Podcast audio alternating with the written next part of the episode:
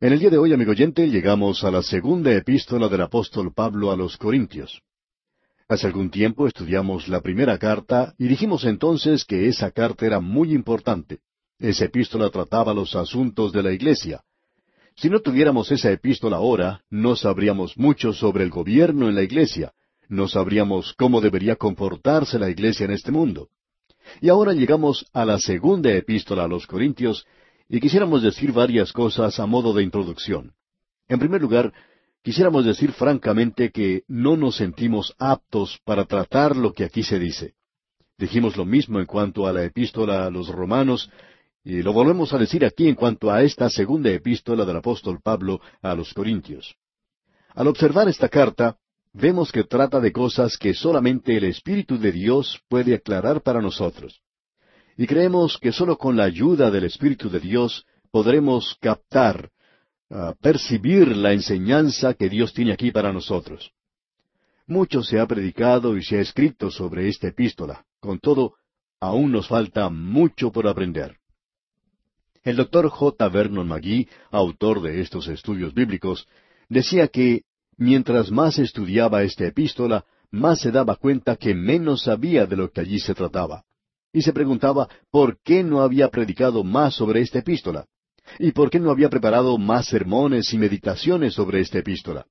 Decía que había hablado algo sobre ella, pero no mucho. Y probablemente la misma iglesia no le ha prestado la atención que debe a esta segunda epístola a los Corintios. Tenemos en esta epístola, a nuestro juicio, algo que consideramos bastante difícil. Y queremos leer una declaración que tenemos en nuestras notas y bosquejos de esta segunda epístola a los Corintios. Esperamos que usted también las tenga a mano. Esto es lo que queremos decir.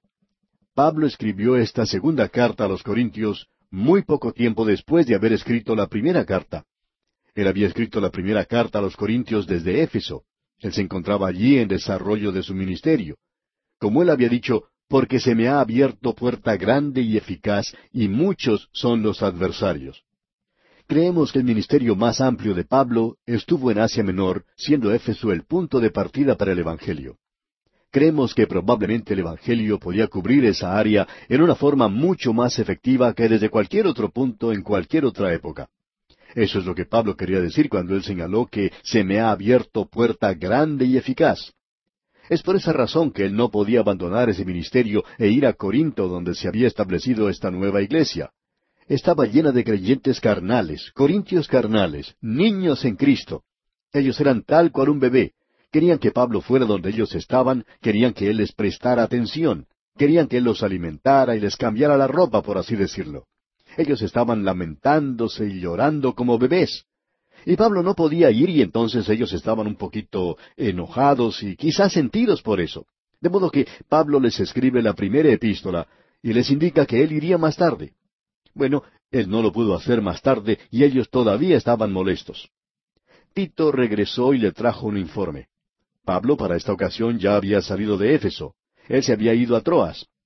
Para aclarar este punto podemos leer los versículos doce y trece de esta segunda carta a los Corintios capítulo dos, donde él dice, Cuando llegué a Troas para predicar el Evangelio de Cristo, aunque se me abrió puerta del Señor, no tuve reposo en mi espíritu por no haber hallado a mi hermano Tito. Así, despidiéndome de ellos, partí para Macedonia. Ahora, cuando él fue a Macedonia, es decir, a Filipos, Tito, quien había ido en su lugar a Corinto, regresó con un informe, con las respuestas a algunas de las cosas que Pablo le había pedido que hiciera. Ellos estaban haciendo lo que Pablo les había indicado.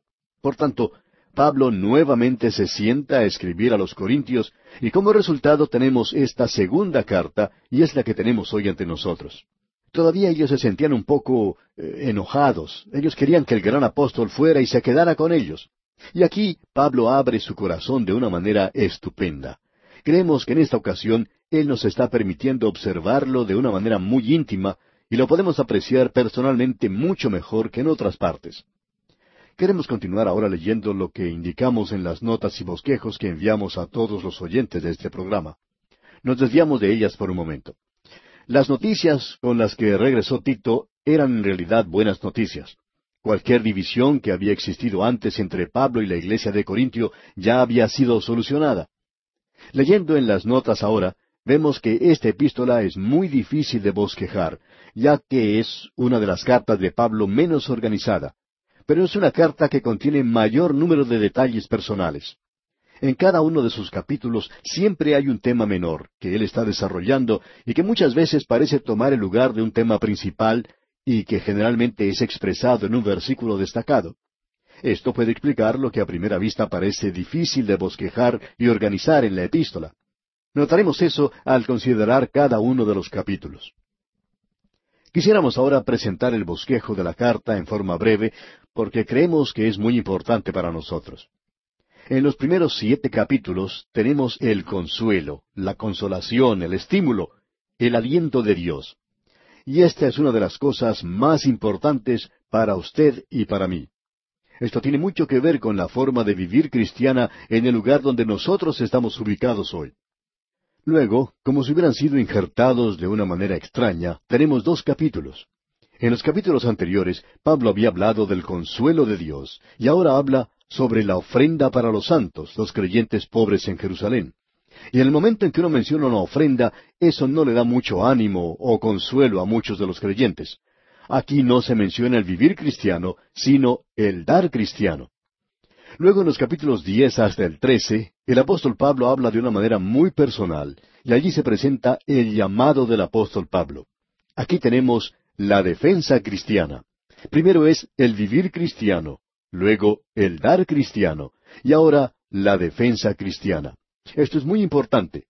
Los primeros dos versículos de la epístola son la introducción, el saludo. Luego, por el resto de todo el primer capítulo, tenemos el consuelo de Dios para los planes de la vida. Veamos esto, amigo oyente. Como ya hemos dicho, creemos que es un poco difícil el elevarnos al alto nivel de esta carta. Y Pablo comienza con una declaración muy destacada. Escuche la lectura del primer versículo del capítulo uno de esta segunda epístola a los Corintios. Pablo, apóstol de Jesucristo por la voluntad de Dios, y el hermano Timoteo, a la iglesia de Dios que está en Corinto, con todos los santos que están en toda Acaya. Pablo está escribiendo con la autoridad de un apóstol, y él lo está haciendo con toda esa autoridad. Y amigo oyente, si el hombre que está dedicado al ministerio de la palabra de Dios no puede hablar con autoridad, entonces debería abandonar el ministerio y dedicarse a hacer otra cosa, porque no es de ninguna utilidad tratar de presentar la palabra de Dios si uno no está convencido de ella. Hay muchos hombres que están obrando de esa manera hoy, y eso demuestra la debilidad que existe en la iglesia en nuestros días. La iglesia primitiva, cuando comenzó la persecución, una de las primeras cosas que podían decir los creyentes era, Señor, tú eres Dios. Y amigo oyente, si usted no está seguro de que Él es Dios, entonces usted no está seguro de nada. Ellos estaban seguros de la palabra de Dios y confiaban en ella en todo tiempo. De modo que Pablo, con esta autoridad dice, Pablo, apóstol de Jesucristo, y luego dice, por la voluntad de Dios. Amigo oyente, uno no puede tener una cosa más elevada que la voluntad de Dios, y eso es autoridad. Si lo que usted está haciendo es por la voluntad de Dios, entonces no hay ninguna duda en su mente. Si usted está en la voluntad de Dios, no interesa dónde ni cómo esté, ni cuáles son sus circunstancias. Porque si usted está en la voluntad de Dios, está en un lugar maravilloso, glorioso. Quizá usted esté en el mejor hospital de la ciudad, pero aún así ese es el mejor lugar para usted. Cierto director de música de una iglesia por lo general comenzaba el servicio diciendo algo chistoso. En cierta ocasión él dijo, ¿No es cierto que es mejor estar aquí que en el mejor hospital de la ciudad? Ahora, al pensar detenidamente en esa frase, tenemos que admitir que si es la voluntad de Dios que usted esté en el hospital, entonces usted se dará cuenta que ese es el mejor lugar para usted, amigo oyente. Ahora Pablo dice que es un apóstol de Jesucristo por la voluntad de Dios. Y luego le agrega algo bastante hermoso. Y el hermano Timoteo. Él es su hermano cristiano es mi hermano cristiano. Pablo cuando le escribe directamente a Timoteo lo llama hijo en la fe. Pero cuando le escribe a la iglesia, él coloca a Timoteo en el mismo nivel en que Pablo se encuentra. Y me gusta mucho ver esa forma que tiene Pablo de poder traer a todas estas personas diferentes y ponerlas en el mismo nivel que él ocupa. Luego él dice, a la iglesia de Dios. Estamos hablando aquí de la iglesia de Dios. Muchas veces escuchamos a personas que dicen mi iglesia, Y muchas de esas personas que así hablan actúan como si la iglesia les perteneciera personalmente. Se olvidan que la iglesia es de Dios y que es la iglesia del Señor Jesucristo que Él compró con su sangre. Y considerando el precio que Él pagó por ella, usted y yo, amigo oyente, mejor que no seamos creyentes baratos, tacaños, tratando de expresar nuestra pequeña voluntad en la iglesia. Pablo pues se está dirigiendo aquí a la iglesia de Dios, en esta ocasión está en Corinto, pero podría estar en su propia ciudad o vecindario. La iglesia de Dios que está en Corinto, con todos los santos que están en toda Acaya, dice Pablo. Pablo no limitó esto simplemente a Corinto, sino que lo amplía a todos los lugares de Acaya, porque en cualquier lugar donde había ido el Evangelio en esos días, había personas que eran testigos. Ellos llevaban el Evangelio a otros. Cuando uno visita esa tierra de Acaya, puede notar que es un lugar hermoso, fértil, con viñedos extraordinarios. Puede también apreciar hermosas y fragantes flores. Podemos pensar en aquellos creyentes primitivos que antes habían estado hundidos en el pecado de Corinto, y al llegar Pablo a la ciudad y por medio de la predicación del Evangelio hace que se le caigan las escamas de los ojos, entra en ellos la luz, se apartan del pecado y se entregan a Cristo. Luego se dirigen a todos los lugares de Acaya, testificando de Cristo. Y muchos son alcanzados con el Evangelio de Jesucristo. Pablo les está hablando a ellos ahora, a todos los santos que están en toda Acaya. Qué hermoso es eso, amigo oyente. Notemos ahora lo que dice el versículo dos. Gracia y paz a vosotros de Dios nuestro Padre y del Señor Jesucristo. Esto quizás es un poco formal, de etiqueta, podríamos decir una lectura un poco estereotipada, y ya hemos hablado de ello en otras epístolas, y no lo vamos a tratar en esta ocasión, y sencillamente vamos a pasar al versículo tres. Pero el que lo pasemos por alto en esta oportunidad no quiere decir que esto no esté en el mismo nivel elevado del primer versículo todo está en un nivel bastante alto. Cuando uno llega al tercer versículo, notamos que ya hemos pasado a la introducción. Ahora nos encontramos en el consuelo, en el estímulo de Dios para los planes de la vida. Es hermoso poder encontrarse, amigo oyente, en la voluntad de Dios. Creemos que se puede decir francamente que es el mejor lugar en el que uno se puede encontrar. Uno puede quizás ser elegido a una alta posición en el gobierno, pero si esa, amigo oyente, no es la voluntad de Dios para usted, entonces necesitará mucha ayuda. Quizá pueda llegar a ser el presidente de la empresa más grande del mundo, pero si esa no es la voluntad de Dios para usted, amigo oyente, entonces sería el peor lugar para usted. Mejor sería ser el encargado de la limpieza del lugar. Queremos decirle que el estar dentro de la voluntad de Dios es algo maravilloso. Ahora, habiendo dicho esto, Leamos lo que dice el versículo tres de este capítulo uno de la primera epístola a los Corintios. Bendito sea el Dios y Padre de nuestro Señor Jesucristo, Padre de misericordias y Dios de toda consolación. Hemos llegado a un versículo precioso en la palabra de Dios, amigo oyente. La palabra que se utiliza aquí para bendito podría ser en realidad alabado. Alabado sea el Dios y Padre. Nos preguntamos, ¿cuánto alabamos en realidad a Dios? David dijo en el Salmo 34, versículo uno, Bendeciré a Jehová en todo tiempo, su alabanza estará de continuo en mi boca. Si obramos así, amigo oyente, nos libraríamos de muchas quejas. Qué hermoso es esto. Se nos dice aquí que debemos alabar al Señor. En el Salmo 50, versículo 23 dice, El que sacrifica alabanza me honrará. Pablo dice aquí en su segunda epístola a los Corintios, Bendito sea el Dios y Padre. Él es el Padre, es decir, esa es su posición en la Trinidad. Y de tal manera amó Dios al mundo que ha dado a su Hijo unigénito. Ahora esto de unigénito no tiene nada que ver con haber nacido. Ese no es el pensamiento aquí. Él es el unigénito en el sentido que ocupa una posición que es única. Él es el Hijo eterno y Él es el Padre eterno. Ahora, si hay un Padre y un Hijo así, entonces nunca hubo un tiempo cuando hubo un engendramiento en el sentido de haber nacido es su posición en la Trinidad. Y Dios dio al Hijo. Bendito sea Dios, dice Pablo. Alabado sea Dios y el Padre que nos dio al Señor Jesucristo y ahora es llamado Padre de Misericordias. Quisiéramos dedicar unos momentos a hablar sobre estas tres palabras. No será mucho tiempo, solo unos minutos. Una de las palabras es amor, la otra es misericordia y la última es gracia. Ya hemos mencionado esto antes. Tanto se ha dicho acerca del amor que ahora nos parece un poquito chapucero cuando lo escuchamos mencionar y cuando oímos que Dios está salvando a la gente por amor. Ahora Dios lo ama a usted, sí que lo ama. Usted no sabe cuánto Dios lo ama. Quizás rompería su corazón y el mío si comprendiéramos cuánto Dios nos ama. Notemos ahora que aquí Dios nos ama, pero que no nos salva por amor. La Escritura dice que sois salvos por gracia. Ahora, ¿qué es la gracia? Bien, eso quiere decir un favor inmerecido. Quiere decir que Dios lo salva a usted, amigo oyente, en una base diferente, aparte del mérito propio.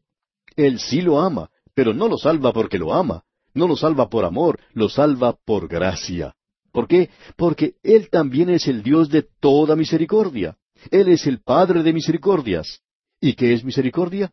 Bueno, misericordia quiere decir que Dios lo ha amado tanto que Él ha provisto un Salvador para usted. Porque Él no lo podía salvar de ninguna otra manera. Y cualquier cosa que usted tenga hoy es una misericordia de Dios. En realidad se dice de Él que es rico en gracia y misericordia. ¿Necesita usted misericordia hoy, amigo oyente? Si usted necesita dinero, por lo general va al banco. Entonces, si usted necesita misericordia, debe ir a aquel que es el Padre de misericordias. Él es el Padre, y se nos dice aquí que lo es de toda misericordia. Es Dios de toda consolación. ¿Necesita usted ayuda hoy, amigo oyente? Diríjase a Él. Él es quien lo puede hacer. Cualquier cosa que usted posee es por la misericordia de Dios. Usted no lo merece. Yo tampoco merezco nada de lo que tengo. No tengo mucho, pero lo que tengo es gracias a la misericordia de Dios. ¿Sabe una cosa? Él fue misericordioso aun cuando me colocó en este ministerio, porque usted no me conoce a mí como yo me conozco a mí mismo. Quizás si así fuera, usted apagaría ahora mismo su radio. Pero espere, no lo haga, porque si yo supiera cómo es usted realmente, pues tampoco le estaría dirigiendo la palabra. Tendría que detenerme ahora mismo. Pero usted puede notar que se nos ha dado misericordia, y es por eso que estoy en este ministerio radial, gracias a la misericordia de Dios. Todo, pues, lo que tenemos es debido a la misericordia de Dios, inclusive las enfermedades. Es muy difícil decir eso, pero todo lo que tenemos viene de Dios. Y eso lo veremos en el estudio de este libro, que todo es de la misericordia de Dios. Los primeros siete capítulos que tenemos aquí son todos acerca de la misericordia, del consuelo de Dios. Y lo tenemos en los planes de la vida. Esto es maravilloso. Él, pues, es el Padre de misericordias y Dios de toda consolación. Esto lo podemos probar en el crisol de la vida. ¿Y qué de las pruebas de sufrimiento que mencionamos antes? Él es el Dios de todo consuelo. Él lo consolará a usted en el hospital. Él lo puede consolar en la muerte de algún ser querido. Él lo puede consolar a usted en cualquier lugar y en cualquier ocasión. Él es el Dios de toda consolación. Ahora hay un consuelo auténtico y hay un consuelo falso. No nos gusta escuchar a esa gente que dice, ah, si Dios ha permitido que esto suceda, yo lo acepto. Pero en realidad no lo están aceptando, se están rebelando contra eso. Entonces nosotros debemos ser honrados con Dios y decirle eso, decirle que eso no nos gusta. Él desea que usted sea honesto con Él, sea franco con Él. De todos modos, Él ya lo sabe. El consuelo puede ser genuino o puede ser falso. La impresión general del significado del consuelo es quizás una nota de debilidad y algo sentimental, como si fuera una madre que lo viene a consolar y a mimar. Eso tiene su lugar, pero de eso no es de lo que se está hablando aquí. Cuando yo era niño y me caía, me lastimaba las rodillas. Yo siempre me preguntaba por qué mi mamá no me ponía pantalones largos, pero ella nunca lo hizo.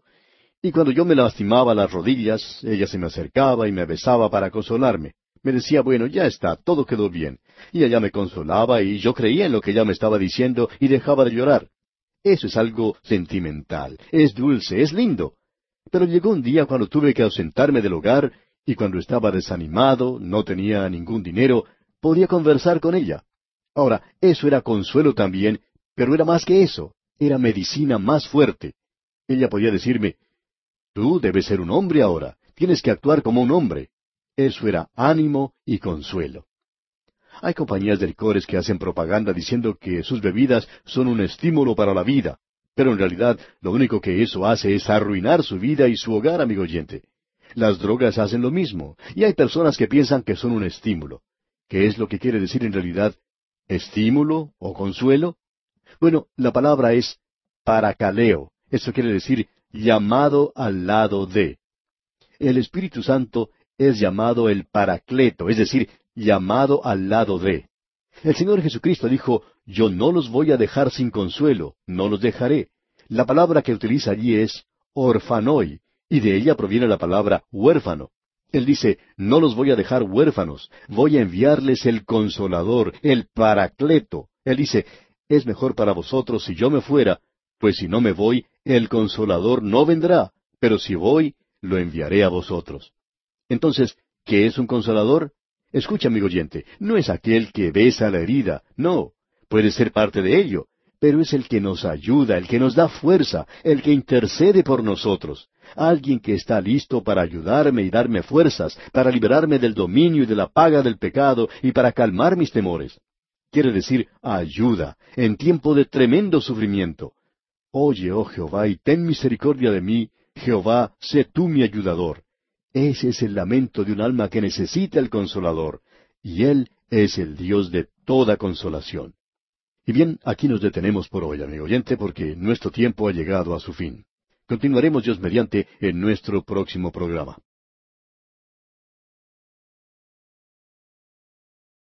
Estamos observando en esta primera sección de esta segunda epístola a los Corintios que tenemos el consuelo de Dios para los planes de la vida.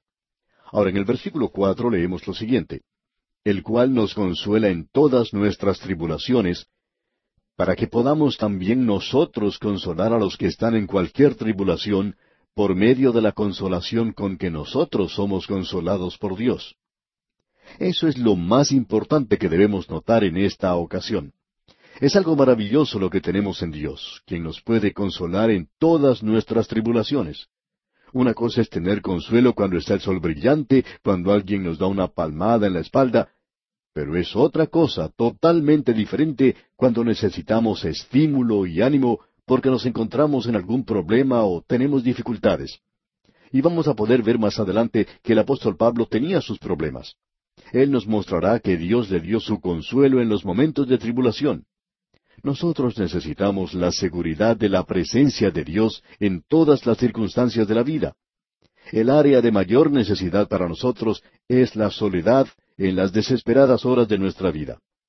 El cristianismo es nada más que una teoría para muchas personas, para otros es una profesión, y para muchos creyentes profesantes es simplemente un algo que uno se pone en ocasiones especiales. Lo usan livianamente. Es un ritual estancado y un vocabulario vacío. Amigo oyente, permítanos decirle que la prueba del cristiano está en la forma de andar en esta vida. No era simplemente una teoría para el apóstol Pablo, porque él dijo en el versículo cuatro de este capítulo uno de la segunda epístola a los Corintios, el cual nos consuela en todas nuestras tribulaciones, para que podamos también nosotros consolar a los que están en cualquier tribulación por medio de la consolación con que nosotros somos consolados por Dios. Y vamos a ver que Pablo hablará mucho sobre los problemas que él ha tenido y que tiene en esta ocasión en particular, pero que Dios lo consoló en esa oportunidad. Sigamos entonces adelante en esta sección. Leamos los versículos cinco y seis ahora. Porque de la manera que abundan en nosotros las aflicciones de Cristo, así abunda también por el mismo Cristo nuestra consolación. Pero si somos atribulados, es para vuestra consolación y salvación, o si somos consolados, es para vuestra consolación y salvación, la cual se opera en el sufrir las mismas aflicciones que nosotros también padecemos. Y continuando con esta lectura en el primer capítulo de esta segunda epístola a los Corintios, veamos los versículos siete al diez. Y Pablo nos dice aquí, Y nuestra esperanza respecto de vosotros es firme, pues sabemos que así como sois compañeros en las aflicciones, también lo sois en la consolación porque hermanos no queremos que ignoréis acerca de nuestra tribulación que nos sobrevino en Asia, pues fuimos abrumados sobremanera más allá de nuestras fuerzas, de tal modo que aún perdimos la esperanza de conservar la vida. Pero tuvimos en nosotros mismos sentencia de muerte, para que no confiásemos en nosotros mismos, sino en Dios que resucita a los muertos, el cual nos libró y nos libra, y en quien esperamos que aún nos librará de tan gran muerte. Esto es algo maravilloso. Esto explica por qué Dios permite que nosotros tengamos problemas y dificultades o que estemos enfermos. Pablo está diciendo que él había hasta perdido la esperanza de continuar con vida. En realidad, él dijo que la sentencia de muerte pendía sobre él.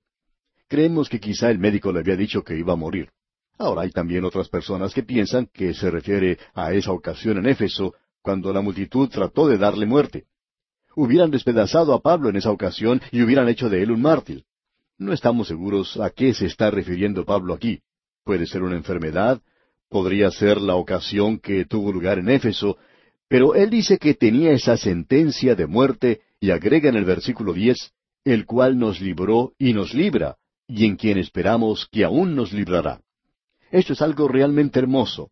Es algo que todos nosotros deberíamos experimentar. En primer lugar, queremos decir que Dios permite que la iglesia sufra, así como también permite que el creyente sufra. Y Él tiene pensado una buena razón para ello, con un propósito maravilloso en todo esto. Él tiene por objeto que esto obre para el bien de los creyentes. Él tiene por objeto que esto sirva un buen propósito para que ellos puedan consolar a otros. Observemos esto por un momento. Usted sabe que Pablo está tratando aquí con las realidades de la vida cristiana. Él dice, el cual nos libró y nos libra, y en quien esperamos que aún nos librará. Porque nuestra esperanza, nuestra confianza, está en aquel que resucitó de los muertos. Él nos da la experiencia que ha tenido, y sobre esa base Pablo solicita la oración para esa hora tan triste, y la iglesia respondió. Veamos lo que dice en el versículo once. Cooperando también vosotros a favor nuestro con la oración, para que por muchas personas sean dadas gracias a favor nuestro por el don concedido a nosotros por medio de muchos. Todo lo que tenemos, como ya hemos dicho, lo tenemos gracias a la misericordia de Dios, y lo tenemos para el beneficio de los demás. No importa lo que usted tenga, Dios se lo ha dado, amigo oyente, para que usted pueda compartirlo con los demás. Él se lo ha dado a usted hoy como una misericordia. Si usted tiene buena salud, bien, entonces la tiene por la misericordia de Dios. Él quiere que usted la comparta con los demás. Tiene quizás riquezas. ¿Qué diremos sobre eso?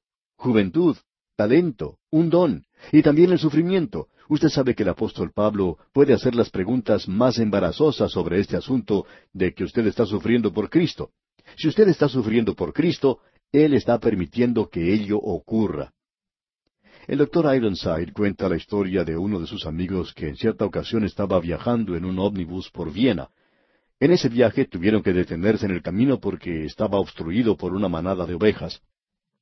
El hombre que estaba sentado al lado de este amigo, del doctor Ironside, se molestó un poco por la demora.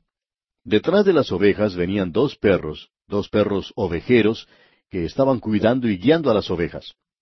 Este amigo creyente le preguntó al hombre enojado, ¿Sabe usted cómo se llaman esos dos perros ovejeros?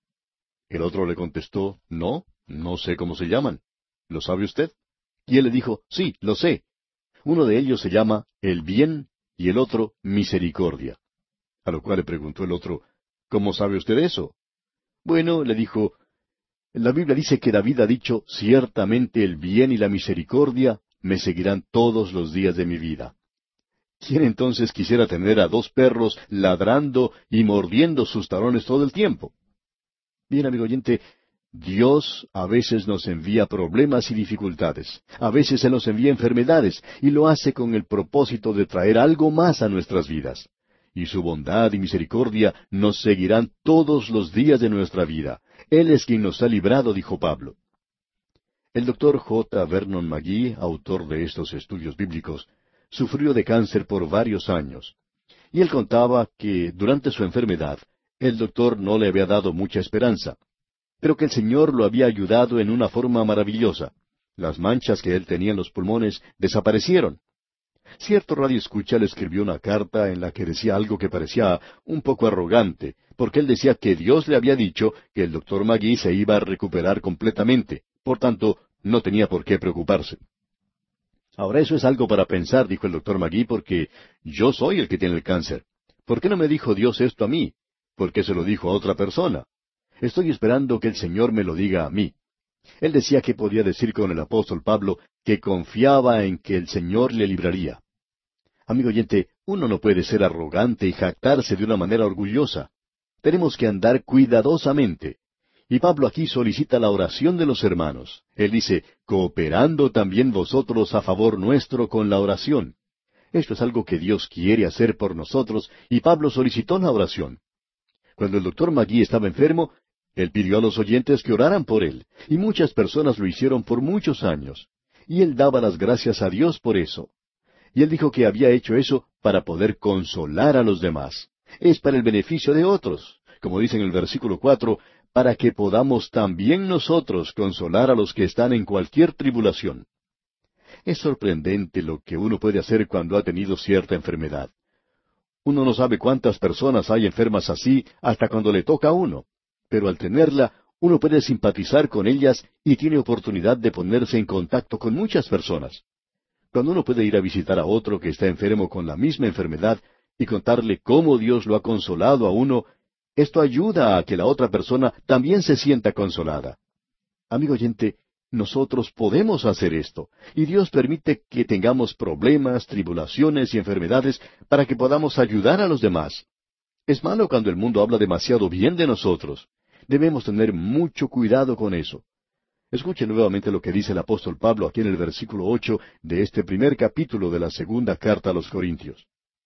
Porque, hermanos, no queremos que ignoréis acerca de nuestra tribulación que nos sobrevino en Asia, pues fuimos abrumados sobremanera más allá de nuestras fuerzas, de tal modo que aún perdimos la esperanza de conservar la vida.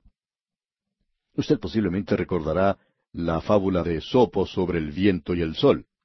Esopo dice, el sol y el viento disputaban un día encarnizadamente sobre su respectivo poder.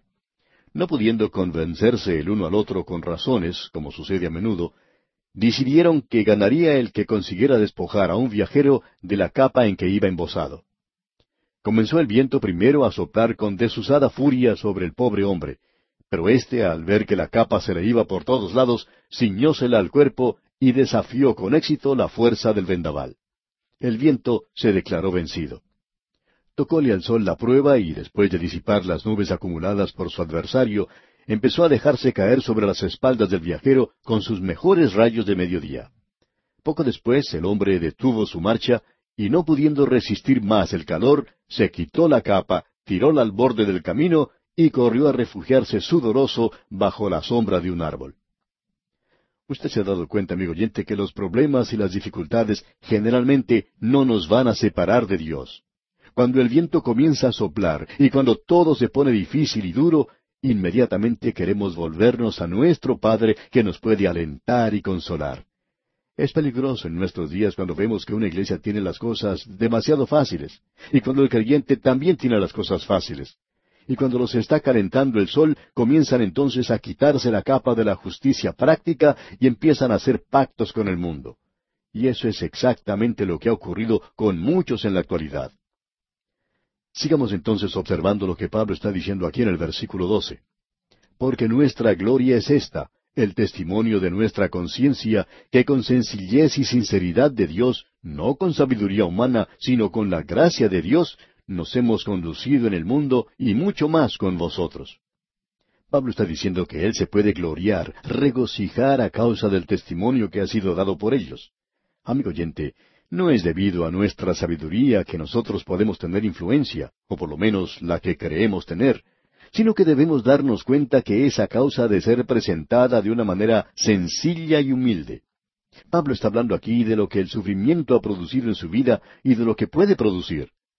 Luego dicen los versículos trece al quince de este capítulo uno de la segunda epístola a los Corintios, porque no os escribimos otras cosas de las que leéis, o también entendéis, y espero que hasta el fin las entenderéis, como también en parte habéis entendido que somos vuestra gloria, así como también vosotros la nuestra, para el día del Señor Jesús.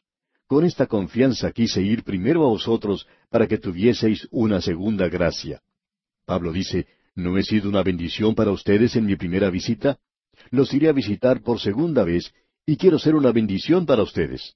Y luego continúa en los versículos 16 y 17, y por vosotros pasar a Macedonia, y desde Macedonia venir otra vez a vosotros, y ser encaminado por vosotros a Judea.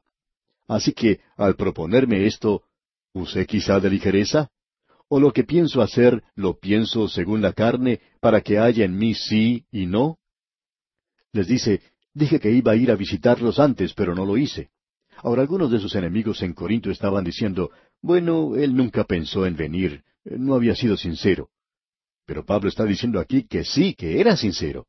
Pablo dice que cuando él dice sí, quiere decir sí, y cuando dice no, quiere decir no. Amigo oyente, los creyentes hoy deberían ser esa clase de persona, no decir las cosas de una manera ligera en lo que concierne a nuestros compromisos y arreglos y en lo que se relaciona al mundo de los negocios. Necesitamos hombres y mujeres creyentes que cuando digan algo mantengan su palabra. Eso es lo que Pablo está diciendo. Luego continúa en el versículo 18, Mas como Dios es fiel, nuestra palabra a vosotros no es sí y no. Él está diciendo que no dice las cosas con doble sentido. Y prosigue con el versículo 19 diciendo, Porque el Hijo de Dios, Jesucristo, que entre vosotros ha sido predicado por nosotros, por mí, Silvano y Timoteo, no ha sido sí y no, mas ha sido sí en él. El Evangelio es sí, el Evangelio es positivo, amigo oyente. El Evangelio es algo que Dios ha hecho por nosotros. El Evangelio es lo que la misma palabra quiere decir, es buenas nuevas. Y el versículo veinte dice, porque todas las promesas de Dios son en Él sí, y en Él amén, por medio de nosotros, para la gloria de Dios. Usted puede apreciar que Dios quiere lo bueno para usted, amigo oyente. Yo no sé dónde está usted en este momento ni quién es, pero si usted, amigo oyente, es un hijo de Dios, donde quiera que esté, Dios quiere hacer algo bueno por usted. Y todo para que Él sea glorificado. Y aquí vamos a detenernos, amigo oyente, porque nuestro tiempo ya ha tocado a su fin. Dios mediante continuaremos este estudio en nuestro próximo programa y quisiéramos recordarle que es aconsejable leer toda la porción antes de llegar a nuestro próximo programa. Así es que le aconsejamos que lea más adelante, es decir, a partir del versículo 21, y que lea también el capítulo 2 para que esté preparado, para que esté familiarizado con lo que hemos de tratar en nuestro próximo programa.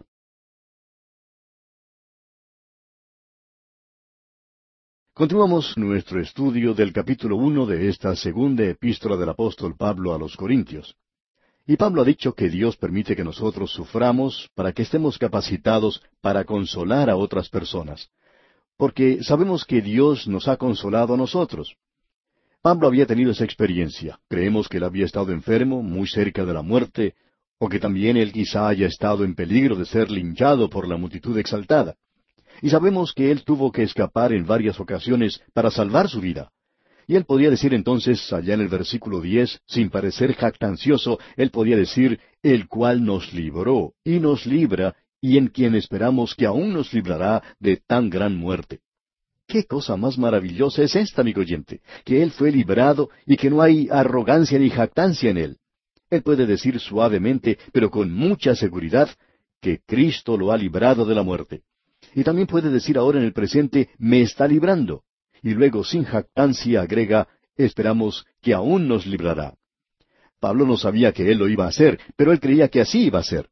Por tanto, y en base a eso, Pablo se podía regocijar en el hecho de que Dios estaba permitiéndole predicar el Evangelio en ese día.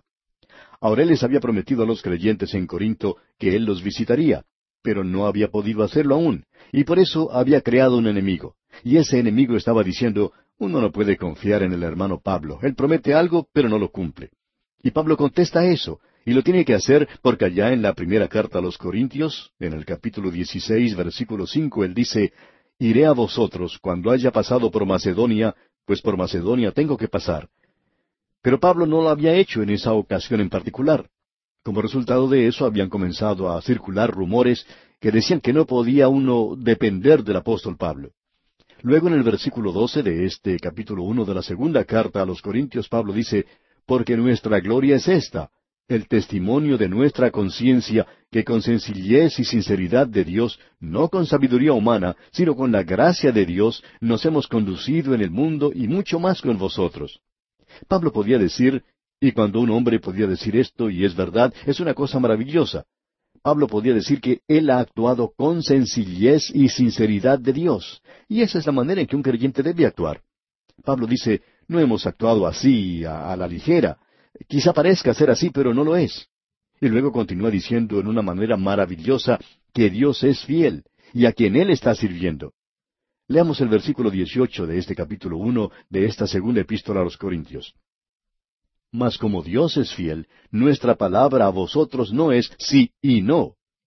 Pablo no dijo iré y luego no iré, como si estuviera dudando y cambiando de parecer. Nunca dijo eso. ¿Por qué? Porque Dios es fiel y Dios lo estaba guiando. Él estaba en la voluntad de Dios. Ahora en el versículo 19 dice, porque el Hijo de Dios, Jesucristo, que entre vosotros ha sido predicado por nosotros, por mí, Silvano y Timoteo, no ha sido sí y no, mas ha sido sí en él. En otras palabras, el Evangelio que él había predicado fue un Evangelio glorioso, positivo, y en él había un sí. Y aquí uno no tiene solo la seguridad, sino la seguridad del Señor Jesucristo. Y no solo eso, ahora él continúa diciendo en la primera parte del versículo veinte, porque todas las promesas de Dios son en Él sí y en Él amén. O sea que todo es positivo en Cristo. Él es llamado amén. Ese es su nombre en el libro de Apocalipsis. Luego termina diciendo en la segunda parte del versículo veinte, por medio de nosotros, para la gloria de Dios. Notemos ahora lo que dicen los versículos 21 y 22 de este capítulo 1 de la segunda epístola a los Corintios y el que nos confirma con vosotros en Cristo, y el que nos ungió es Dios, el cual también nos ha sellado y nos ha dado las arras del Espíritu en nuestros corazones.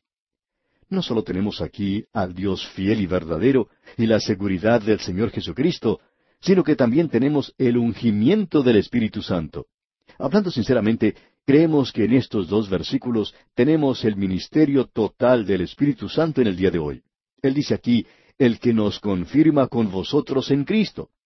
Ahora, ¿cómo es confirmado usted, amigo oyente? Pablo había escrito a los Corintios y ellos habían sido muy inconstantes. Y ahora él les puede escribir diciendo, Así que, hermanos míos amados, estad firmes y constantes, creciendo en la obra del Señor siempre, sabiendo que vuestro trabajo en el Señor no es en vano. ¿Qué quiere decir entonces estar confirmado o establecido? Creemos que es la obra del Espíritu Santo. En primer lugar, el Espíritu Santo convence al mundo de pecado, de justicia y de juicio. Eso fue lo que dijo el Señor Jesucristo. Y la segunda cosa que hace es que luego de haberlo convencido a uno, nosotros confesamos nuestros pecados y entonces aceptamos a Cristo como nuestro Salvador. Él nos regenera, nos cambia. Y no solo nos regenera, sino que Él vive en nosotros. Y no solo vive en nosotros, sino que nos bautiza. De paso podemos decir que esta expresión en el versículo 21 es bastante interesante, ya que allí dice, y el que nos confirma con vosotros en Cristo, y el que nos ungió, es Dios. Ahora, ¿cuál Dios? Dios el Espíritu Santo. A veces nosotros cantamos, salvo en los tiernos brazos del Señor Jesús, especialmente en un entierro. La palabra aquí no debería ser salvo en los tiernos brazos del Señor Jesús, porque cuando usted es parte de su cuerpo, usted está en Cristo, puesto allí por el bautismo del Espíritu Santo. Entonces, no está salvo en los brazos, sino que está salvo como un brazo del Señor Jesucristo, porque usted podría ser por lo menos un dedo en su mano. Es algo maravilloso lo que está diciendo aquí el apóstol Pablo. Nos está hablando acerca de la obra del Espíritu Santo y lo está haciendo en tiempo presente. Eso es lo que Él está haciendo en el día de hoy, amigo oyente, convenciéndolo. Él lo está cambiando, regenerando, y Él vive en usted y lo bautiza. Luego usted habrá notado que dice aquí que el que nos ungió es Dios. Este es un ministerio del Espíritu Santo que ha caído en desuso en el día de hoy. Uno puede leer allá en la primera epístola del apóstol Juan, capítulo dos, versículo veinte, que somos ungidos y que lo somos por el Espíritu Santo. Es necesario que el Espíritu Santo nos guíe y nos dirija hacia la verdad. Nosotros cambiamos ahora del reino de la razón a la realidad, de lo hipotético a lo experimental, de la ficción al hecho. Nos levantamos de la muerte teórica al vivir actual. En su carta a los Colosenses capítulo tres versículo uno dice el apóstol Pablo, Si pues habéis resucitado con Cristo, buscad las cosas de arriba, donde está Cristo sentado a la diestra de Dios. En la primera epístola del apóstol Juan capítulo dos versículo veinte leemos lo siguiente, Pero vosotros tenéis la unción del Santo y conocéis todas las cosas. Ahora, ¿cómo es esto? Bueno, por el Espíritu Santo. En el versículo 27 de este mismo capítulo se nos dice, pero la unción que vosotros recibisteis de Él permanece en vosotros, y no tenéis necesidad de que nadie os enseñe. así como la unción misma os enseña todas las cosas, y es verdadera y no es mentira, según ella os ha enseñado, permaneced en él. Este es un ministerio que nosotros creemos es muy importante, pero que ha sido descuidado. Él no da diplomas por correo, por así decirlo. Este no es un conocimiento que nos llega envuelto como un regalo. Creemos que hay muchas personas que piensan de esa manera. Usted tiene que tener al Espíritu Santo para que Él le enseñe, amigo creyente. Él es el único que puede abrir la palabra de Dios, la Biblia, y enseñarle. Esa es la razón por la cual la Biblia es un libro de milagros, y todos los creyentes debemos depender del Espíritu Santo. El Señor Jesucristo les dijo a los suyos, Aún tengo muchas cosas que deciros, pero ahora no las podéis sobrellevar. Pero cuando venga el Espíritu de verdad, Él os guiará a toda la verdad. Eso es lo que Él quiere hacer con usted, amigo oyente, guiarle a usted y a mí a toda verdad. Volviendo ahora a esta segunda epístola a los Corintios que estamos estudiando, tenemos algo más que Pablo menciona. Dice, el cual también nos ha sellado. Este es un maravilloso ministerio del Espíritu Santo. Se nos ha dicho que no entristezcamos al Espíritu Santo. ¿Lo puede contristar de tal manera que se aparte de usted? No, amigo oyente, porque él dice, y no contristéis al Espíritu Santo de Dios, con el cual fuisteis sellados para el día de la redención. El Espíritu Santo lo entregará algún día, amigo oyente. Él lo ha sellado, y eso es lo mismo como llevar una carta al correo. Si usted quiere asegurar que esa carta llegue a su destino, pues usted la envía como correspondencia certificada o registrada. Entonces el correo le pone un sello y garantiza así que esta carta llegará a su destinatario. Todos los documentos legales tienen sellos que garantizan su autenticidad. Anteriormente, cuando no había cercas para dividir los campos de pastoreo, los ganaderos marcaban a sus animales con un sello. Y el Espíritu Santo lo ha marcado a usted, amigo oyente, y usted le pertenece a él. Amigo oyente, nosotros somos sus pequeñas ovejas y no nos vamos a perder. Quizás nos extraviemos un poco, pero Él nos encontrará. El Espíritu de Dios es lo que lo hace. Es igual que la mujer que ha perdido su aro o su anillo y limpia toda la casa hasta encontrarlo, y entonces se regocija por eso. Eso es algo realmente maravilloso. Y no solo eso, sino que, dice el apóstol, nos ha dado las arras del Espíritu en nuestros corazones. Cuando uno recibe las arras, es dinero que se ha dado como prenda y señal en un contrato. Quiere decir que vamos a recibir más más adelante. Cuando usted va a comprar una propiedad, usted deposita cierta cantidad de dinero, y cuando uno hace eso, quiere decir que ha dado las arras, y quiere decir que usted va a pagar más más adelante. Ahora Dios nos ha dado el Espíritu Santo, y Él dice que más vendrá más adelante, y eso es algo maravilloso. Es como comprar una cosa a plazos. Él nos ha comprado a nosotros por su sangre. Quizá haya algún defecto en nosotros, pero Él ya ha puesto su depósito, y cuando Él lo hace, garantiza que el alma salvada será entregada a Él. Eso garantiza que el alma ya tiene su escritura lista. Ahora Dios ha puesto su Espíritu Santo en cada creyente. Él es las arras, y Él entra en la vida de cada creyente para producir en nosotros la totalidad de Dios, para que esa sea nuestra experiencia. ¿Qué es lo que usted necesita hoy, amigo oyente? Usted sabe que Él es rico en misericordia. Él es el Padre de las misericordias. ¿Qué es lo que necesita usted, amigo oyente? ¿Por qué no se lo pide a Él? ¿Necesita poder? ¿Acaso necesita gozo? ¿O tal vez sabiduría? ¿Ayuda? Estos son los consuelos que Él puede dar porque Él es quien nos consuela. Pablo sabía eso porque lo había experimentado. Y usted está escuchando hablar a alguien que también lo sabe porque también lo ha experimentado. Escuchemos aquí lo que dice Pablo ahora, en el versículo 23 de este capítulo 1 de su segunda epístola a los Corintios. Dice, Mas yo invoco a Dios por testigo sobre mi alma, que por ser indulgente con vosotros no he pasado todavía a Corinto. Lo que Pablo está diciendo aquí es que si él hubiera ido cuando dijo que iría, hubiera hecho lo que dijo en la primera epístola. Esa primera carta estaba llena de correcciones fuertes y Pablo habló con mucha dureza en esa ocasión, como veremos en el próximo capítulo. Él dice que si él hubiera ido entonces, hubiera sido mucho más duro con ellos, pero que no lo hizo porque quería ser indulgente con ellos. Él quería ver si esto, el castigo o la dureza, podía ser evitado y que ellos mismos podían solucionar el problema que tenían. Y en el versículo 24 él dice, No que nos enseñoreemos de vuestra fe, sino que colaboramos para vuestro gozo, porque por la fe estáis firmes. Pablo está diciendo que Él no es el amo de ellos, que no es el Señor de ellos, sino que ellos tienen libertad en Cristo. Les está diciendo que Él es un colaborador de ellos en el gozo por la fe en la que están firmes. Usted tiene que mantenerse firme en su fe, amigo oyente. Y Pablo dice que él quería estar separado de ellos para que la fe de ellos fuera reforzada y para que la fe de ellos pudiera crecer más. Esa es una de las razones por las cuales Dios permite que nosotros pasemos por ciertas dificultades, por problemas en nuestras vidas, para que podamos crecer en la fe. Notemos ahora el primer versículo del capítulo dos de esta segunda epístola a los Corintios. Dice, esto pues determiné para conmigo no ir otra vez a vosotros con tristeza. O sea que Pablo está diciendo que él hubiera ido, pero que él no lo hacía porque estaba un poco desilusionado con ellos, y que hubiera sido algo triste, y que hubiera habido lágrimas en sus ojos. Y en el versículo dos dice, porque si yo os contristo, ¿quién será luego el que me alegre, sino aquel a quien yo contristé? Podemos apreciar aquí que Pablo no quería ir a ellos en su tristeza y con lágrimas en sus ojos. Él los habría hecho llorar, ¿Y quién alegraría entonces a Pablo? Ellos hubieran llorado con él y eso no hubiera sido muy bueno.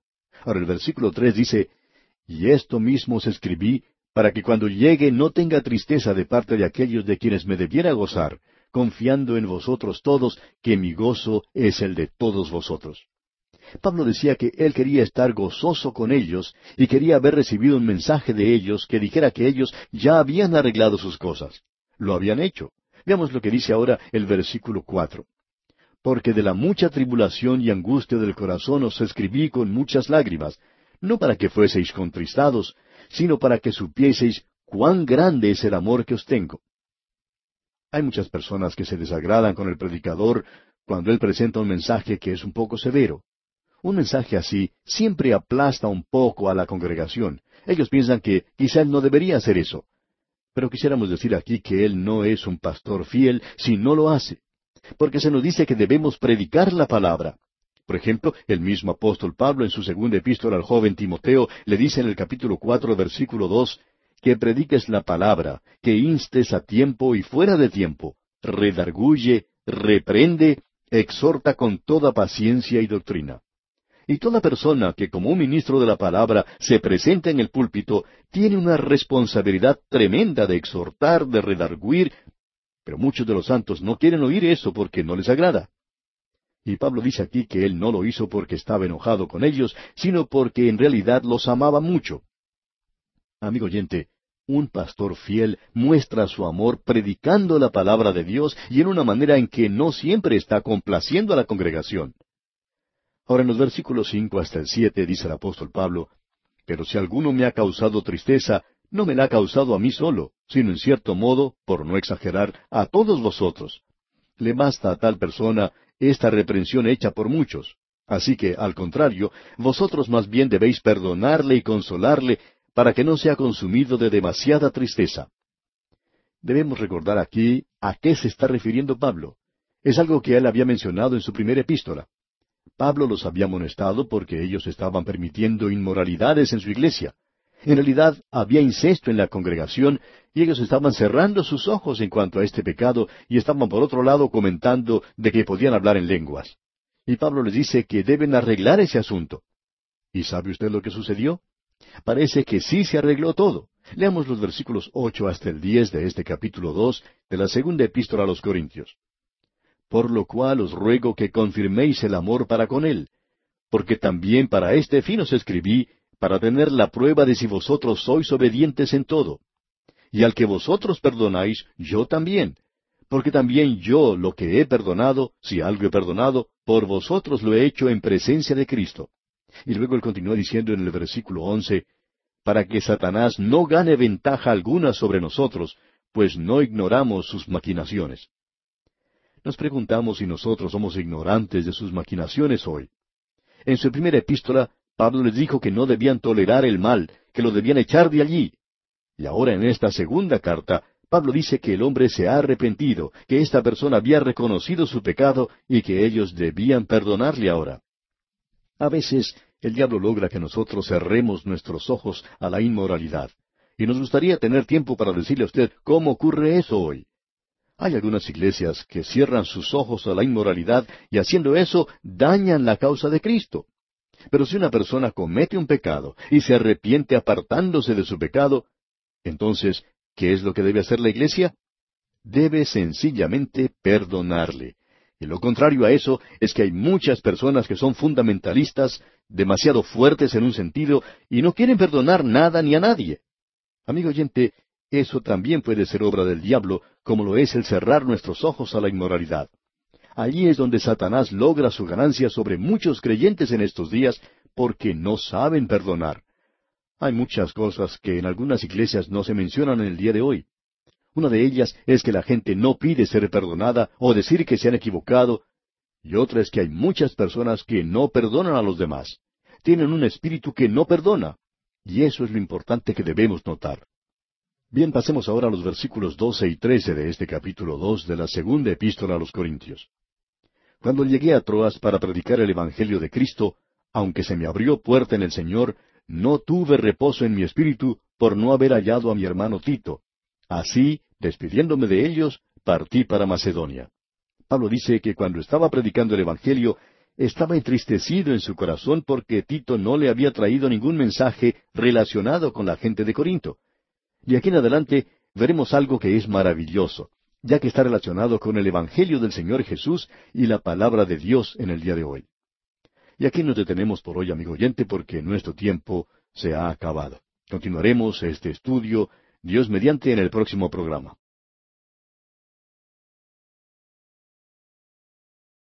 En nuestro estudio de la segunda epístola a los Corintios, en el día de hoy regresamos al capítulo dos y comenzaremos más adelante con el versículo doce.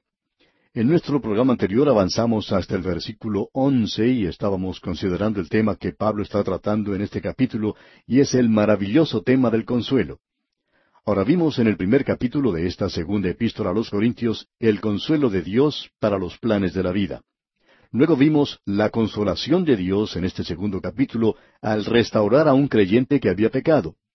Cuando este hombre de Dios, porque eso era él, estaba cometiendo un grave pecado de inmoralidad, incesto, algo que aún los paganos no se atrevían a cometer, y como resultado de ello la iglesia estaba cerrando sus ojos al pecado y lo estaba ignorando. Pablo entonces les dijo que eso no se debía hacer y les dijo que debían hacer algo en cuanto a lo que estaba ocurriendo. Y ellos lo hicieron. Y la acción de ellos fue excomunicar a la persona que había pecado, y eso era lo que debían haber hecho. Pero esta persona, este hombre, vio el pecado que había cometido y lo confesó, y se sintió muy culpable. Pablo ahora está diciendo que ahora ellos debían recibirle nuevamente. Usted puede apreciar, amigo oyente, que si Satanás no nos puede empujar por un lado, entonces nos empuja por el otro. Una forma es la de cerrar nuestros ojos a la inmoralidad, y la otra es cuando una persona confiesa su pecado y se aparta de él, es la de ser duros y no volver a aceptarla. Pero Pablo dice, un momento, este hombre ha confesado su pecado. Y entonces les explica lo que sucederá con él si no lo perdonan. Él les dice que esa persona será consumida de demasiada tristeza si no lo reciben. Se sentirá abrumado no solo por su pecado, sino porque ustedes no lo quieren recibir. Así que deben estrechar, dice Pablo, su mano hacia él y darle un abrazo recibiéndole. Allá en su epístola a los Gálatas capítulo seis versículo uno dice Pablo, Hermanos, si alguno fuere sorprendido en alguna falta, vosotros que sois espirituales, restauradle con espíritu de mansedumbre, considerándote a ti mismo, no sea que tú también seas tentado. ¿Por qué? Lo que él hizo, usted también lo puede hacer. ¿Se fija? Así que este hombre debe ser ahora restaurado a la comunión con los creyentes. Esto es parte del ministerio. ¿No es algo maravilloso lo que tenemos aquí, amigo oyente?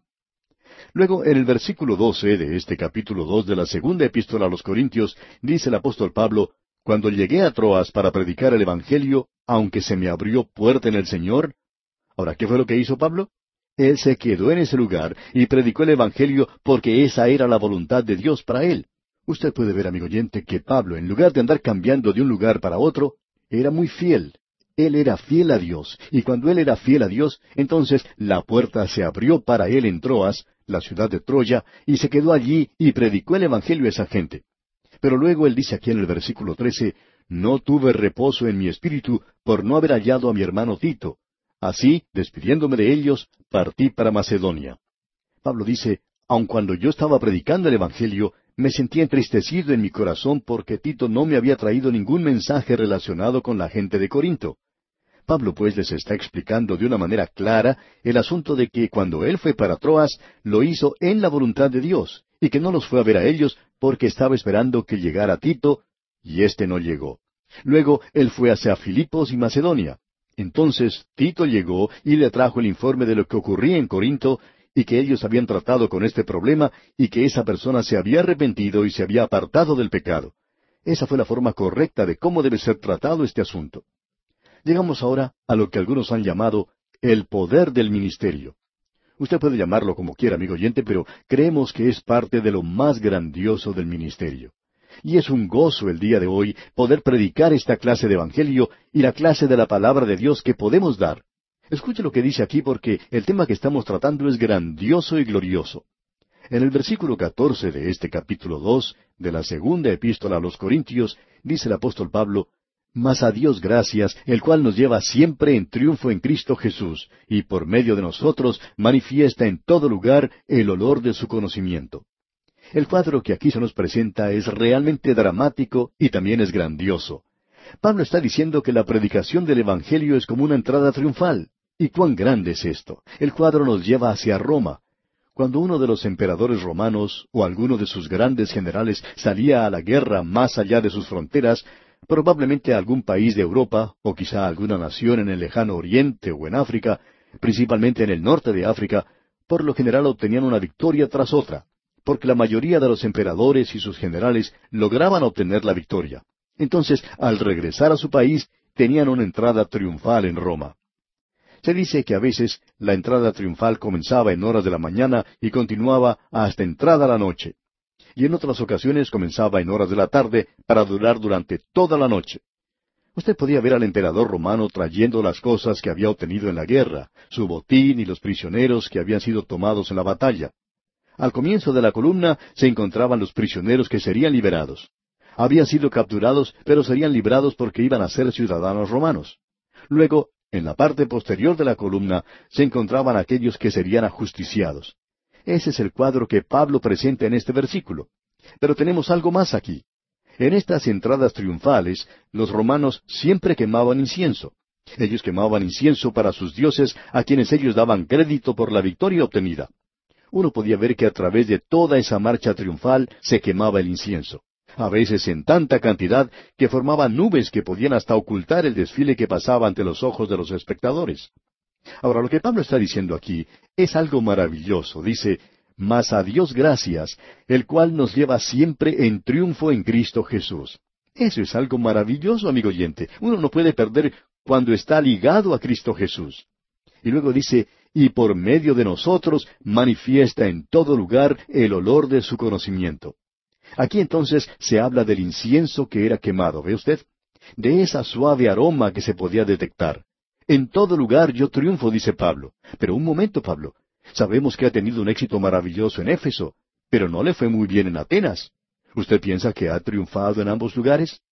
Y Pablo entonces nos responde, claro que sí, a Dios gracias, el cual nos lleva siempre en triunfo en Cristo Jesús, y por medio de nosotros manifiesta en todo lugar el olor de su conocimiento.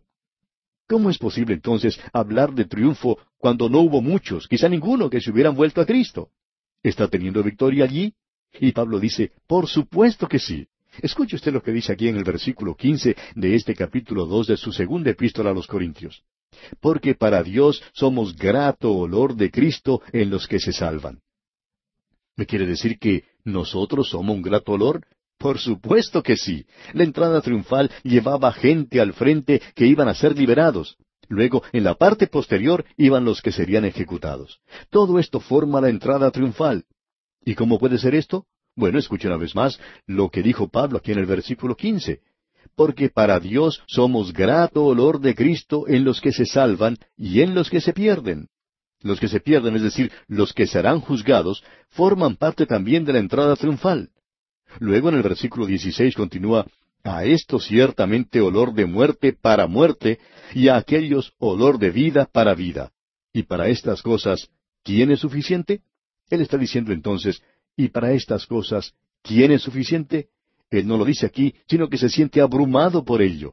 El privilegio más grande en el mundo, amigo creyente, que nos escucha, es el de predicar la palabra de Dios. No hay nada que pueda superar eso. No vamos a tratar de llegar a ser elegidos presidentes de ninguna nación. No quisiéramos serlo. Parecería que algo anda mal con las personas que quieren llegar a ser presidente en estos días, con todos los problemas que existen, algunos de ellos imposibles de resolver.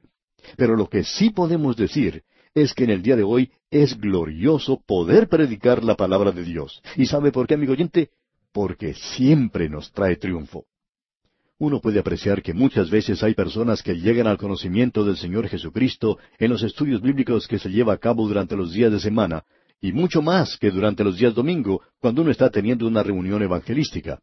Y cuando esto ocurre, cuando vemos a personas que llegan al conocimiento de Cristo por medio de un estudio bíblico, sin que se haga ninguna invitación, notamos entonces que es la obra del Espíritu de Dios obrando en ese lugar. Ahora supongamos que usted está predicando el Evangelio y multitudes aceptan a Cristo. Eso es maravilloso, ¿verdad? Usted puede ver el triunfo allí. Hay un grato olor de vida en aquellos que son salvos. Ah, pero un momento. ¿Qué me puede decir de la multitud que no se interesa por la salvación?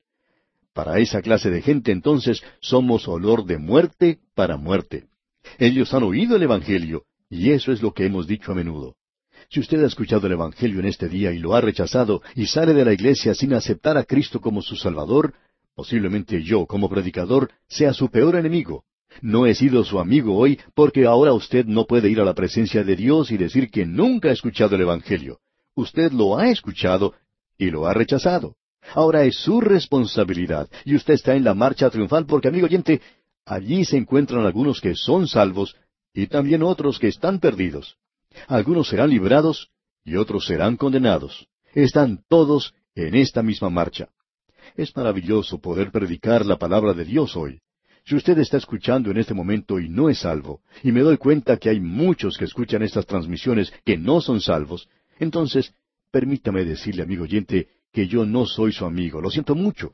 Pero en realidad soy su enemigo porque usted nunca podrá entrar en la presencia de Cristo, repito, y decirle que nunca ha escuchado el Evangelio. Pero usted está formando ahora parte de esta marcha triunfal. Usted no será librado porque será ejecutado, será juzgado. Y a pesar de ello, usted no puede evitar estar en la marcha triunfal de Jesucristo porque Él triunfará finalmente. Permítame decirle cómo lo hace el apóstol Pablo en su carta a los Efesios. Dice, subiendo a lo alto, llevó cautiva la cautividad. Él también dijo a los filipenses que toda rodilla se doblará y toda lengua le confesará usted, amigo oyente, tendrá que doblar su rodilla ante Él. Él será o bien su Salvador, o bien será su juez. Ese es un pasaje de la Biblia muy glorioso, amigo oyente, y no nos sorprende entonces que Pablo diga, y para estas cosas, ¿quién es suficiente? Y estamos de acuerdo con él. ¿Quién es suficiente para hacer estas cosas? Notemos pues lo que dice aquí en el versículo 16, una vez más. A esto ciertamente olor de muerte para muerte, y a aquellos olor de vida para vida. Y para estas cosas, ¿quién es suficiente? En el día de hoy se está elevando el incienso, se está difundiendo la voz de que nosotros somos olor grato de vida y que también somos olor de muerte para muerte. ¿Por qué? Porque dice aquí en el versículo 17, pues no somos como muchos que medran falsificando la palabra de Dios, sino que con sinceridad, como de parte de Dios y delante de Dios, hablamos en Cristo. Permítanos decirle, amigo oyente, que el incienso se está elevando, y estamos haciendo esto con sinceridad. Nosotros no estamos corrompiendo la palabra de Dios, la estamos presentando tal cual es, como la vemos por el Espíritu de Dios. Y la respuesta a esta pregunta de quién es suficiente, pues yo no lo soy, amigo oyente. Los que parecen suficientes son aquellos que hacen de la palabra de Dios una mercancía. Pero nosotros lo hacemos con sinceridad y ante Dios estamos hablando en Cristo. Este es el plan completo del ministerio cristiano. No es una palabra de Dios alterada, corrompida. No es hacer de ella una mercadería, sino presentarla con sinceridad. Llegamos ahora al capítulo tres, y Pablo continúa aquí hablando del consuelo de Dios en el ministerio glorioso de Cristo. Él va a elevarse ahora a grandes alturas en esta sección de la Biblia, y comienza este capítulo tres diciendo en el versículo uno, ¿Comenzamos otra vez a recomendarnos a nosotros mismos? ¿O tenemos necesidad, como algunos, de cartas de recomendación para vosotros o de recomendación de vosotros? Pablo dice, ¿tengo yo una recomendación de mi patrón, de Dios, de que soy su ministro? Él dice que no, que no necesita eso. No necesito, dice, traer una carta de recomendación de Él. ¿Por qué? Bueno, leamos los versículos dos y tres. Nuestras cartas sois vosotros, escritas en nuestros corazones, conocidas y leídas por todos los hombres, siendo manifiesto que sois carta de Cristo expedida por nosotros, escrita no con tinta, sino con el Espíritu del Dios vivo, no en tablas de piedra, sino en tablas de carne del corazón. Eso en realidad es algo maravilloso. Nos alegra mucho saber que hay personas que les gusta que nosotros leamos cartas en este programa. Hay otras personas que se oponen a eso diciendo que estamos perdiendo el tiempo. Bueno, no compartimos esa opinión y, no creemos que sea así. Usted bien sabe que la prueba de este programa o de cualquier otro, o de una iglesia, no es si uno tiene una recomendación de Dios, porque Él no las está entregando. La prueba de cualquier cosa son las cartas que están escritas en las tablas de carne del corazón. Y nosotros leemos esas cartas. Por esas razones que leemos algunas de las cartas que recibimos, que nos dicen que personas han acudido a Cristo. Cómo los hogares han sido cambiados por Él. Cómo han sido bendecidas las vidas de muchos. Permítanos decirle, amigo oyente, que sabemos que esta es la palabra de Dios. ¿Y sabe por qué? Porque hay tantas epístolas, tantas cartas que están escuchando. Muchos de ustedes son nuestras epístolas. Pablo está diciendo, ustedes, Corintios, son mis epístolas y ellas están escritas en tablas de carne del corazón. Y es maravilloso, amigo oyente, poder ver algo así como esto. Ahora, en el versículo cuatro de este capítulo tres de la segunda epístola a los Corintios dice Pablo, y tal confianza tenemos mediante Cristo para con Dios. Esto me da mucha seguridad. Permítame decirle, amigo oyente, que sé que esta, la Biblia, es la palabra de Dios. Y eso lo creía desde que me entregué al Señor. Pienso que intelectualmente se puede determinar que esta es la palabra de Dios. Pero hoy yo no necesito eso. He pasado más allá de eso. Para mí es muy sencillo. La prueba de la palabra de Dios se aprecia por lo que está haciendo. Dios dice que probemos al Señor para que veamos que es bueno. Y es un reto para usted también, amigo oyente. El Señor Jesucristo dijo eso. Él dice, si el Hijo os libertare, seréis verdaderamente libres. Si nosotros vamos a Él. Sigamos ahora leyendo el versículo cinco de este capítulo tres de la segunda epístola a los Corintios. No que seamos competentes por nosotros mismos para pensar algo como de nosotros mismos, sino que nuestra competencia proviene de Dios. Amigo oyente, si usted tiene la impresión de que hay algo en este pobre predicador, pues está equivocado, él es muy débil. Y si usted no lo ha notado todavía, en esta segunda carta a los Corintios es la debilidad del apóstol Pablo. Pero Pablo puede decir, cuando yo me siento débil es cuando soy verdaderamente fuerte.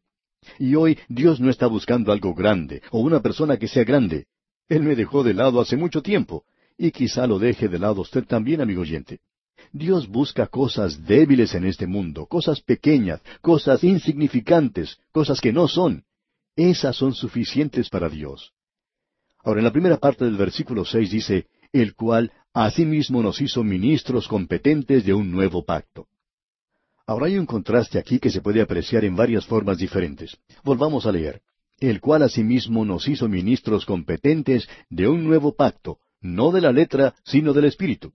Estamos hablando, y esperamos que usted nos comprenda bien, acerca del Antiguo Testamento. Estamos hablando en forma específica de la ley. Dice, no de la letra, sino del Espíritu. ¿Qué fue lo que pasó? Es que la letra mata. Usted puede apreciar que la letra condena. Eso es lo que la ley hace. La ley nos condena. La ley dice que usted y yo somos pecadores culpables. Esas letras que están escritas en piedra condenan al hombre. Ese es el contraste que Pablo está haciendo aquí a través del versículo seis. En su segunda parte leemos, porque la letra mata, mas el Espíritu vivifica. La ley mosaica, amigo oyente, nunca dio vida. Usted puede preguntar en cualquier congregación que le nombren a alguien que haya sido salvado por la ley. Usted sabe que Moisés, el mismo que presentó la ley, no podía haber sido salvo por la ley. ¿Sabe por qué? Él era un asesino. David también había roto la ley, pero él era un hombre a quien Dios amaba. Uno no puede ser salvo guardando la ley, amigo oyente. La ley lo mata, lo condena. Y Pablo hablará de eso aquí. Él dice en el versículo siete, Y si el ministerio de muerte, ese es el antiguo pacto, la ley, grabado con letras en piedras, ahora sabemos de qué está hablando. Fue con gloria, es la voluntad de Dios, pero me condena, me demuestra que soy pecador. Tanto que los hijos de Israel no pudieron fijar la vista en el rostro de Moisés a causa de la gloria de su rostro, la cual había de perecer. Esa gloria que se encontraba en el rostro de Moisés comenzó a desaparecer, y continuamos en el versículo ocho, ¿cómo no será más bien con gloria el ministerio del Espíritu? En otras palabras, en el Antiguo Testamento era con gloria, pero ¿qué acerca del Nuevo? Leamos el versículo nueve. Porque si el ministerio de condenación fue con gloria, mucho más abundará en gloria el ministerio de justificación. Esa es la justificación que tenemos en Cristo. Y leemos en los versículos siguientes, versículos diez y once, porque aun lo que fue glorioso no es glorioso en este respecto en comparación con la gloria más eminente, porque si lo que perece tuvo gloria, mucho más glorioso será lo que permanece. Aparentemente se había quitado la ley, mucho más glorioso será lo que permanece. Y proseguimos leyendo en los versículos doce al catorce, Así que, teniendo tal esperanza, usamos de mucha franqueza, y no como Moisés, que ponía un velo sobre su rostro para que los hijos de Israel no fijaran la vista en el fin de aquello que había de ser abolido. Pero el entendimiento de ellos se embotó, porque hasta el día de hoy, cuando leen el antiguo pacto, les queda el mismo velo no descubierto, el cual por Cristo es quitado. Había muchas personas que pensaban y que piensan que esto quiere decir que el rostro de Moisés estaba brillando tanto que cegaba, y por tanto tenía que ponerse un velo. Esa no es la razón por la cual Moisés usó el velo. Lo hizo porque cuando bajó de la montaña, habiendo tenido un contacto directo con Dios, su rostro estaba brillando. Pero comenzó a desaparecer cuando empezó a mezclarse con la demás gente, y él se puso el velo para que ellos no vieran que la gloria estaba desapareciendo. Ahora esa gloria ha desaparecido. Llegó un día cuando ya no estaba más en el rostro de Moisés, y éste se tuvo que quitar el velo. Pero amigo oyente, hay otro rostro, y es el rostro del Señor Jesucristo hoy. Y de esto hablaremos en el próximo programa. Hasta aquí llegamos por hoy.